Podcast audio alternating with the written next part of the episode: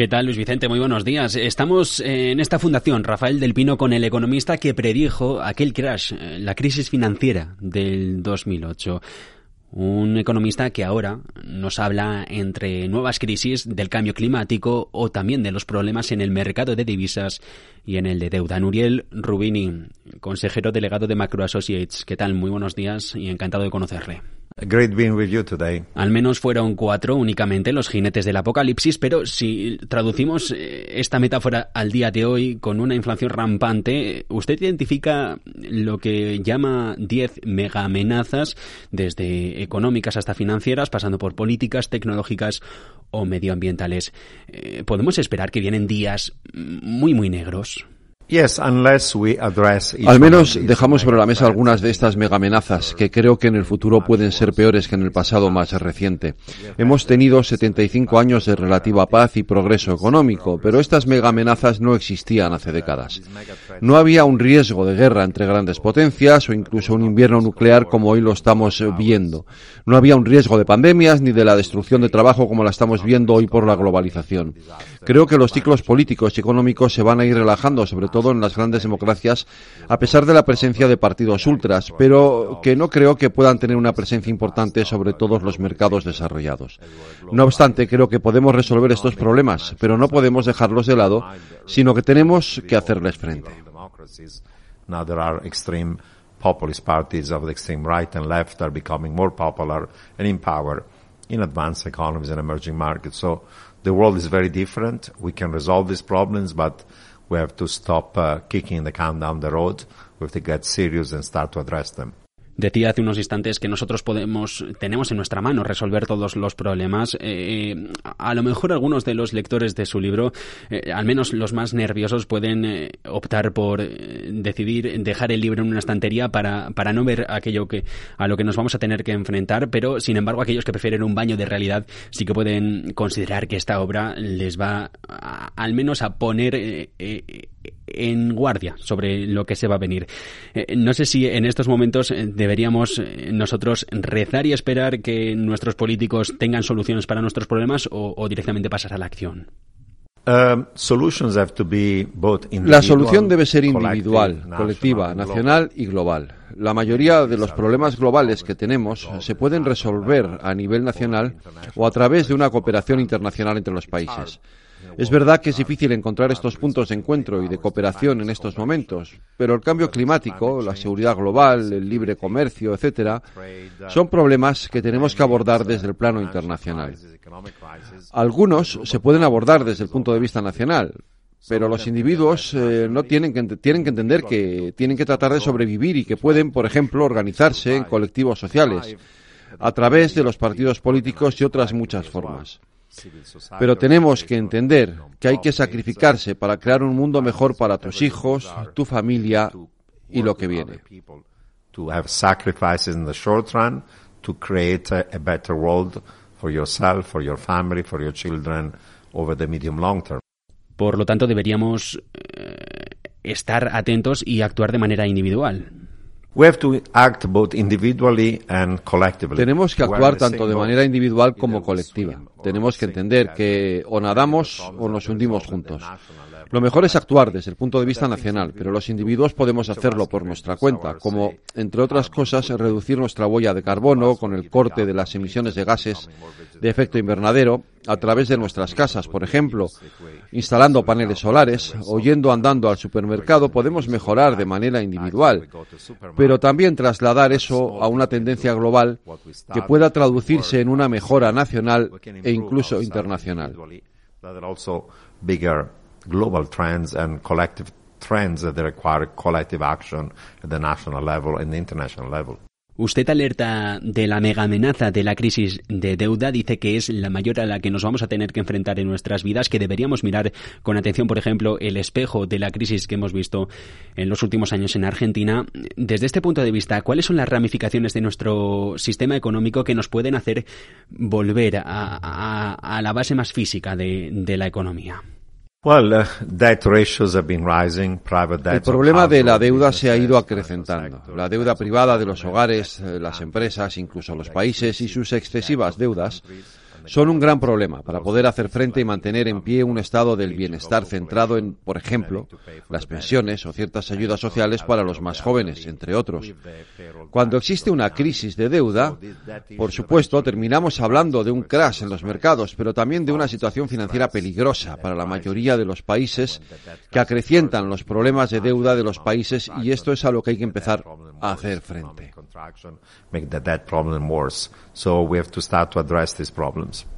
Usted habla también de esta inflación, dice que es el mayor de los riesgos, otro de los mayores a los que al menos nos vamos a tener que enfrentar en los años que vienen. Sí, no solo hemos visto una vuelta de la inflación, sino también de la estanflación.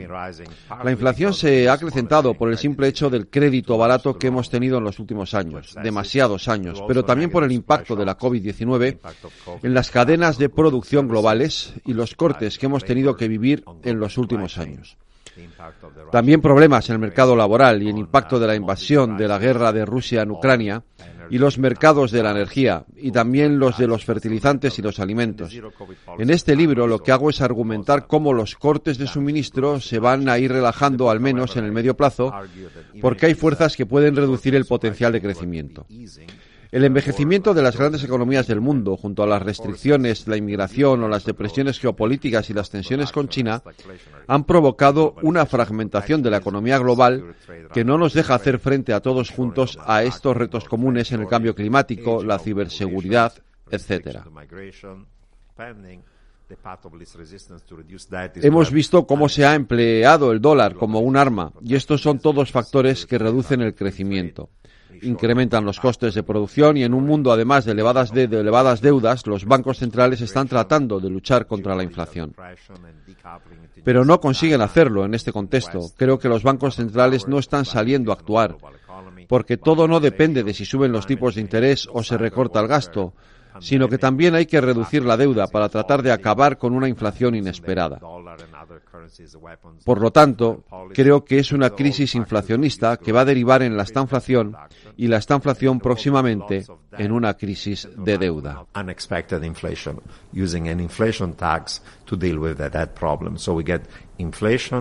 get stagflation, but also get a stagflationary debt crisis at the same time.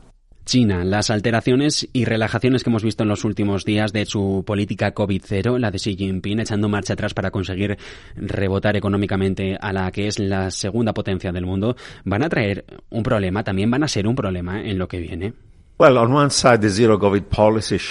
Bien, por un lado la política cabecero de China ha debilitado el crecimiento y la actividad económica del país y creado una crisis de suministros al resto del mundo.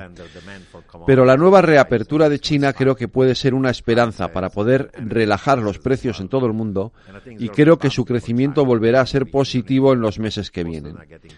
China seguirá siendo un modelo económico de Estado en el que fijarse como, por cómo controlan las fuentes y los sectores clave de su economía.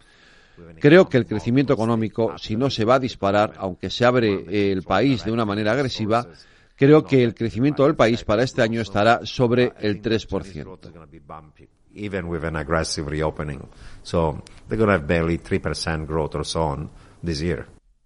Me ha llamado la atención que dentro del libro usted habla, hace referencia a las instituciones zombie. ¿Dónde pueden estar? Porque sí que es verdad que en el pasado hablo de compañías, hablo del problema que fueron los consumidores para la gran crisis financiera de 2008, pero sin embargo, en estos momentos a lo que usted se refiere o en lo que deberíamos poner el ojo a su juicio es en los países.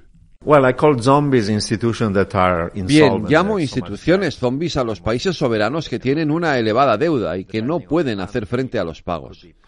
Dependiendo del país, puede ser culpa de los consumidores y de la elevada deuda que puedan tener los trabajadores que si pierden el trabajo pueden tener un problema.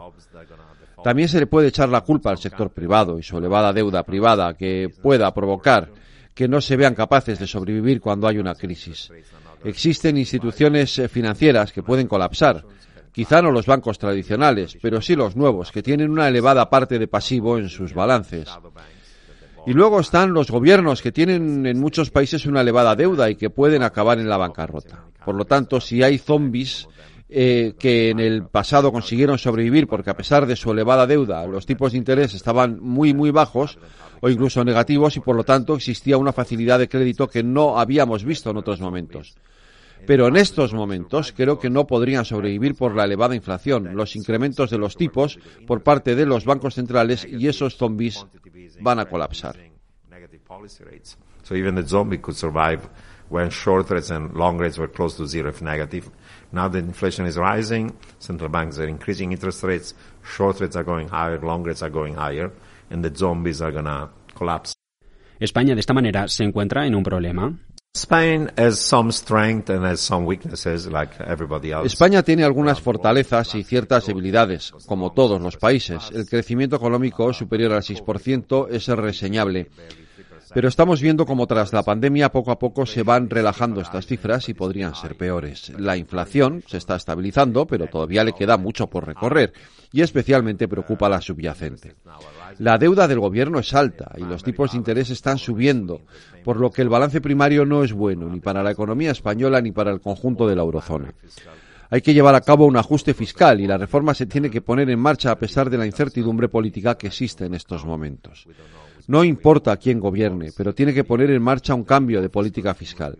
Ahora mismo la tarea más dura para España en su reforma económica y que el gobierno entienda que hay que hacer ciertos sacrificios en el corto plazo para poder tener unas cuentas dañadas en el medio o largo plazo de la economía española. Todo el mundo tiene que trabajar juntos. España lo está haciendo bien, pero únicamente viene en un momento en el que es complicado para todo el mundo y hay que trabajar duro, hacer sacrificios para ser más resistentes y seguir y sobrevivir en este mundo de mega amenazas.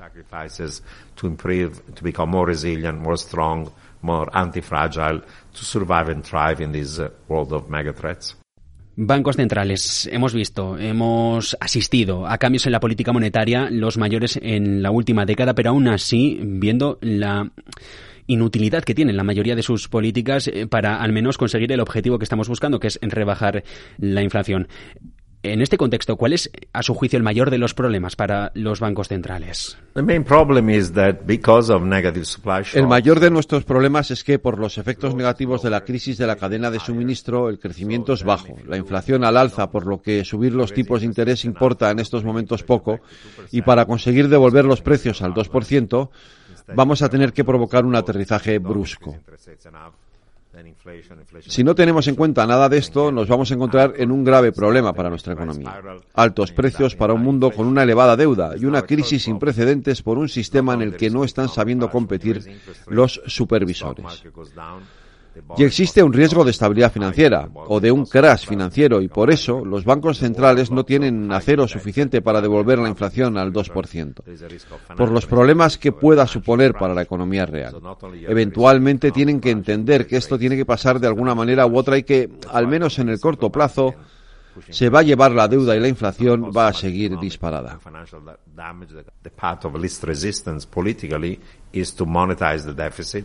To cause inflation, to wipe out the real debt, unexpected inflation, at least in the short run. ¿Es posible, por lo tanto, un aterrizaje suave de la economía? Um, nobody believes in a real soft landing.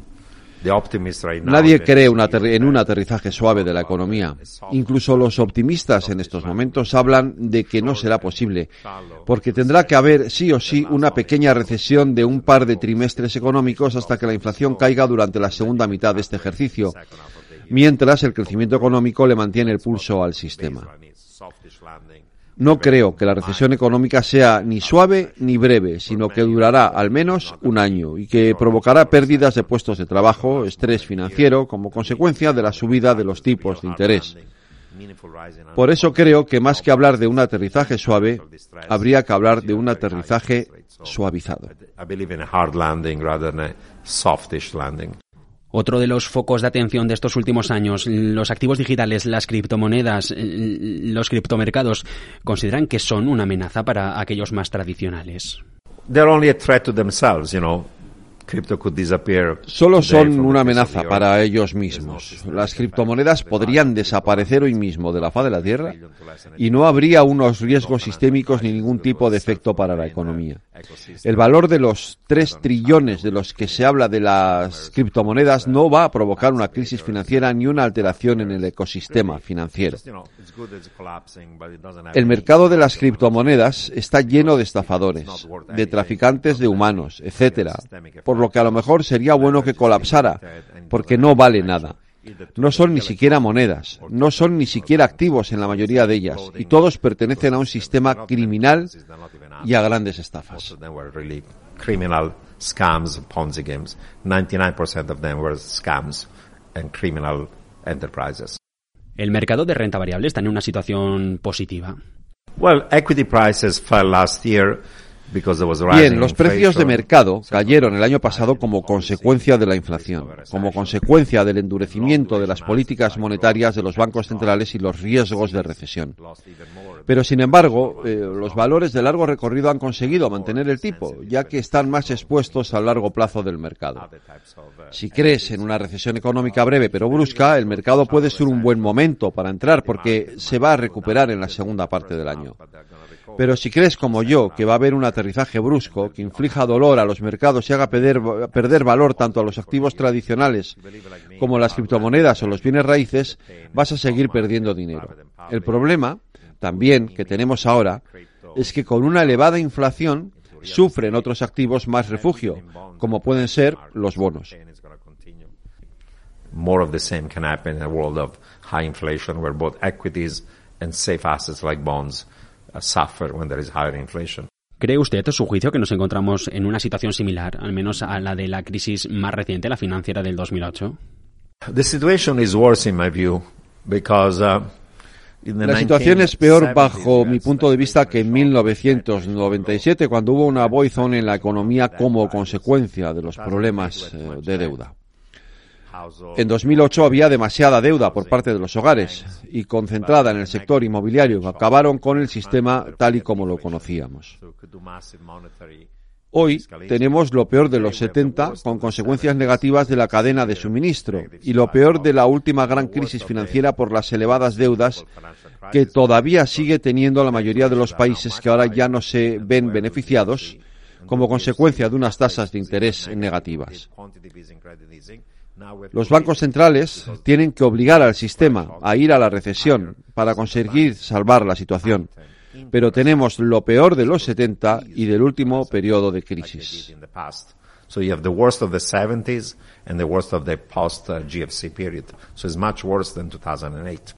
A usted se le ha llamado, se le ha referido en los últimos tiempos como el doctor catástrofe, el doctor calamidades, por alertarnos de el crash en los mercados inmobiliarios allá por 2008, aquel que desembocó en una crisis financiera global. ¿Cree que es apropiado en estos momentos mantener un nombre como este o deberíamos utilizar algún otro? You know, I say I'm doctor realist, I'm not doctor pessimist. A mí me gusta decir que soy el doctor realismo, no el doctor pesimismo. Cuando alertas sobre el futuro y haces que a la gente le empiecen a sonar las alarmas o pulsas el botón de alarma, la gente piensa que la estás tratando de provocar una pesadilla y hacerle despertar de un sueño. Es el momento de despertar, de dar un paso hacia adelante y empezar a ser consciente de la crisis financiera, la que tenemos que hacer frente. Basta de estar en un sueño. Estamos rodeados de zombies. Es una pesadilla. Y yo no soy el doctor pesimismo, sino el doctor que dice que es el momento de despertarse, de actuar y de hacerlo todo antes de que sea demasiado tarde. El momento es ahora. Wake up. It's time to wake up and to start to act and address these threats before it's too late. And the time to act is now. ¿Estamos en este contexto nosotros preparados para despertar? Eso depende, y es un punto de esperanza, de las generaciones más jóvenes, que son las que van a sufrir las consecuencias de la pandemia, de la crisis económica derivada de la guerra, los efectos del cambio climático y que deberían, a mi juicio, preocuparse más por el futuro y empezar a organizarse para crear un futuro mejor. Y creo que eso es lo que nos puede salvar. Nuriel Rubini, consejero delegado de Macro Associates, el economista que predijo el gran crash de los mercados en 2008. Muchísimas gracias por haber atendido a los micrófonos de Capital, la Bolsa y la Vida en Capital Radio. Mucha suerte y un placer.